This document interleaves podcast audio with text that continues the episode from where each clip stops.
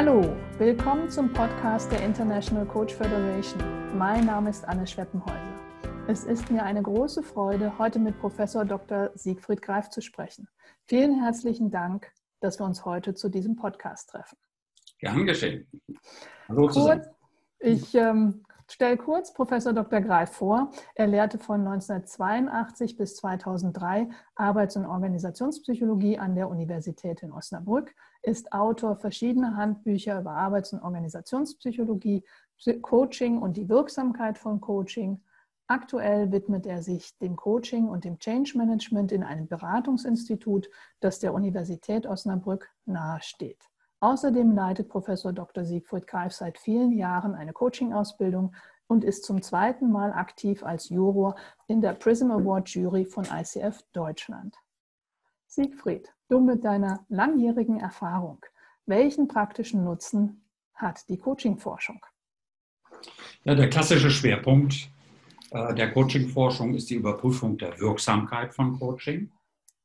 Coaching-Verbände und Coaches brauchen diese Bestätigung durch unabhängige Wissenschaftlerinnen und Wissenschaftler. Nur damit können sie kritische Auftraggeber überzeugen. Ziel dieser Evolution sollte aber immer, wirklich immer die praktische Verbesserung der Wirksamkeit sein.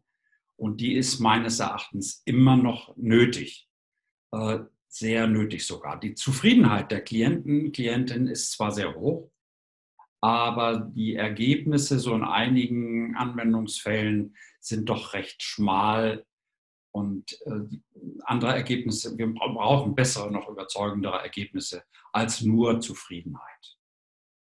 Es gibt mittlerweile auch Methoden zur Selbstevaluation der Prozesse und Ergebnisse, die Coaches selber auch verwenden können, um sich regelmäßig und systematisch zu überprüfen. Aber interessanter finde ich persönlich äh, als die Evaluationsforschung äh, die Frage, was die Forschung zur praktischen Innovation der Methoden beitragen kann. Wir kennen ja alle die Befragung von Middendorf, die er regelmäßig mit Coaches durchführt. Und da ist auch die Frage dabei, welches sind die wichtigsten praktischen Themen im Coaching. Und zu diesen Top-Themen gehören dann beispielsweise neue Aufgaben der Klientin und Klientin. Interessanterweise an zweiter Stelle die Selbstreflexion. Dann der Klassiker Führungskompetenzen verbessern, Persönlichkeitspotenzialentwicklung, Konflikte, Beziehungsthemen, aber auch Change Management, Coaching bei Change-Prozessen, äh, die immer schwierig sind und so weiter. Stressmanagement, Burnout ist auch sehr hoch in der Liste mit dabei. Diese Themen habe ich als Ausgangspunkt für eine Recherche dafür genommen, was die Coaching-Forschung genau zu diesen Themen beitragen kann. Und ich kann mein Fazit verraten, es ist im Grunde genommen sehr viel. Die Forschung regt, wenn man sich die anschaut, viele sehr konkrete, praktisch nützliche und innovative Verbesserungen an. Die äh, Forscherinnen und Forscher, die haben ja selbst äh, oft auch Coaching-Erfahrungen, bringen sie damit ein. Die, äh, ich bringe da äh, eine Zusammenfassung in der Neuauflage des Handbuchs von Christopher Raun, des Coaching-Handbuchs von Christopher Raun. Und äh, ich finde, da gibt es sehr in interessante Beispiele. Ja, du sprichst gerade von Beispielen. Welche konkreten Beispiele ähm, hast du denn da gefunden oder was ist dir da besonders aufgefallen? Ja, so im klassischen Bereich, so Führungs, Coaching von Führungskräften in Veränderungsprozessen, Change-Prozessen, eine sehr schöne Studie mit einem praktisch durchgeführten Coaching zum Führungsverhalten bei organisationalen Veränderungen. Das Interessante ist dabei, dass die Leittext, mit Leittexten die Coaches darauf ausrichten, äh, dass die, äh, die Führungskräfte über ihre Stärken reflektieren, ihre Stärken ausbauen und ins Spiel bringen. Und äh, dazu verwenden die dann beispielsweise eine Standard-Checkliste zur Einschätzung von 60 Stärken und Fragen dazu. Und anhand der Protokolle der äh, Coachings können Sie zeigen, dass immer dann, wenn die, äh, die Ausrichtung an diesen Stärken sehr stark ist, dann werden die Ergebnisse auch stärker. Dann werden bessere Ergebnisse erzielt. Und die Ergebnisse haben Sie nicht nur im Selbsteindruck der Führungskräfte erfasst, sondern auch mit einem bewährten Instrument zur Befragung der Mitarbeiterinnen und Mitarbeiter vorher, nachher. Das ist auch ein interessantes Beispiel, auch insofern, weil es also im angloamerikanischen Bereich äh, äh, wird sehr viel mehr auch mit wissenschaftlichen Analyseinstrumenten gearbeitet, in Kombination mit klassischen Gesprächsführungsmethoden. Und das ist auch sehr geeignet für ein Online-Coaching mit Skype oder Zoom und solchen Medien. Ja, gibt es noch mehr, was du uns heute und hier zum Thema Coaching-Forschung mit auf den Weg geben magst? Ja, also mich äh, interessieren natürlich auch immer, was, wofür sind äh, Coaches da? Wir als Coaches da, was ist unsere äh, Aufgabe, was ist der Sinn, wofür werden wir gebraucht? Und da komme ich dann immer auf die, die aktuellen Herausforderungen, nicht die für Coaches, aber auch für Coaching-Weiterbildung. Wo stehen wir da heute? Und ich meine, dass gerade eben professionelle Coaches einen wichtigen Beitrag zur Bewältigung der aktuellen grundlegenden Veränderungen in der Gesellschaft und in den Organisationen liefern können. Äh, Coaching öffnet für die Klientinnen und Klienten im Grunde genommen einen Raum für die Reflexion und Neuorientierung.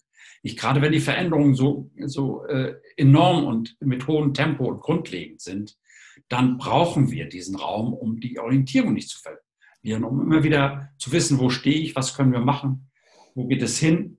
Wo will ich hin? Beispiele wie die digitale Transformation oder auch aktuelle wirtschaftliche Krisen, Krisen wie natürlich äh, wie die Coronavirus-Pandemie.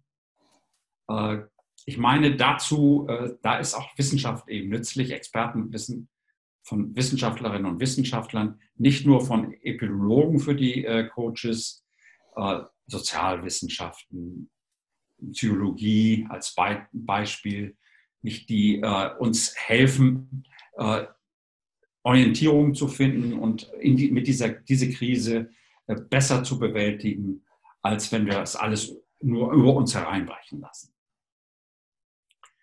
Auf alle Fälle bin ich der Auffassung, dass beispielsweise äh, diese Pandemiekrise einen sehr, sehr starken Anschub für eine Nutzung von Online-Coaching liefern wird.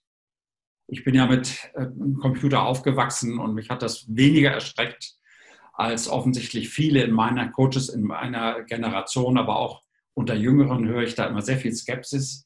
Aber ich fürchte, in der jetzigen Situation äh, hängt die berufliche Existenz der Coaches davon ab, aber auch der Coaching-Weiterbildungsanbieter, wie schnell und gut sie, äh, es ihnen gelingt, äh, mit diesen Methoden und Instrumenten umzugehen.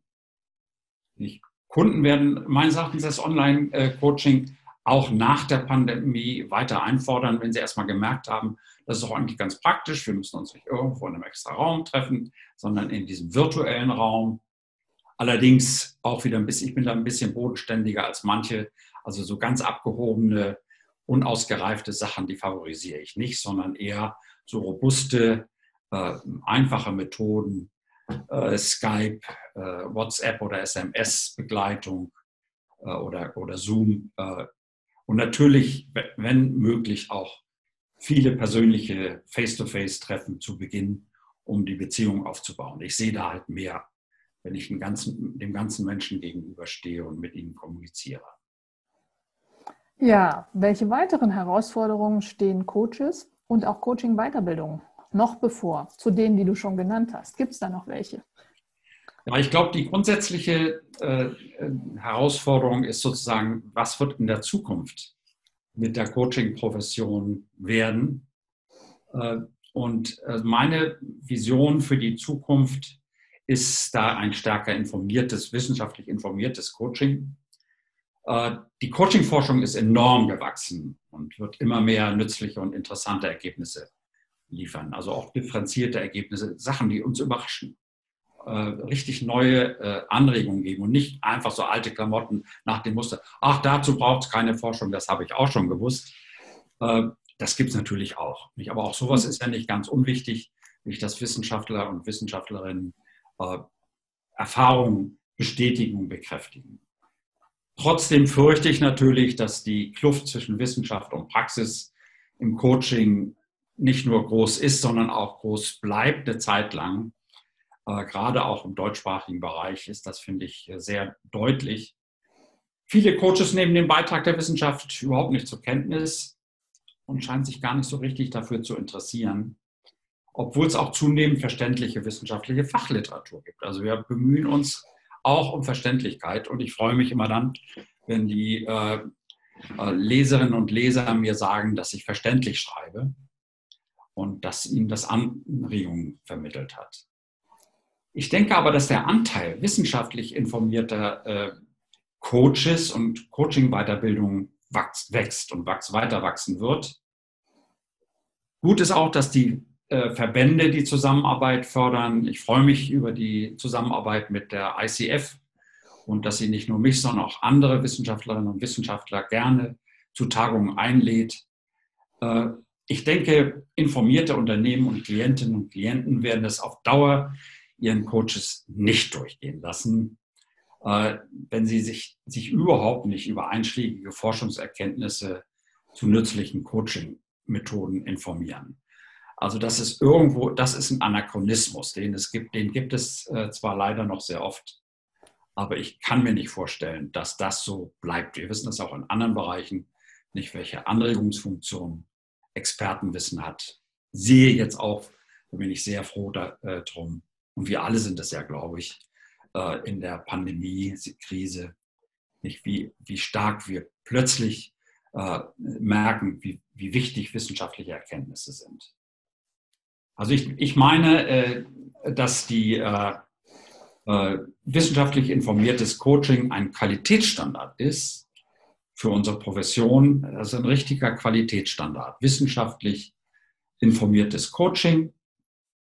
Und wir können diesen Standard im Zusammenwirken von Wissenschaftlerinnen und Coaches mit ihren Verbänden und natürlich auch den Unternehmen gemeinsam weiterentwickeln und erreichen. Ja, das war, ist so meine Zukunftsvision ich stehe sozusagen mal mit einem Bein in der Praxis und mit dem anderen Bein in der Wissenschaft und versuche auf diesen beiden Beinen zu stehen und äh, ein, um eine besonders große Wirksamkeit und besonders gute Ergebnisse zu erzielen. Und das ist möglich. Ja, vielen herzlichen Dank, lieber Siegfried, für diese wertvollen Einsichten und Erkenntnisse. Und so wie ich dich kenne, wird es ja so sein, dass wir auch in der Zukunft noch mehr von dir lesen werden und auch hören werden und dich erleben werden auf der einen oder anderen Konferenz und Tagung. Und wenn Sie, liebe Zuhörer unseres Podcasts, mehr über die Arbeit von Professor Dr. Siegfried Greif erfahren möchten, dann finden Sie Professor Dr. Siegfried Greif in Xing und auch in LinkedIn. Vielen Dank.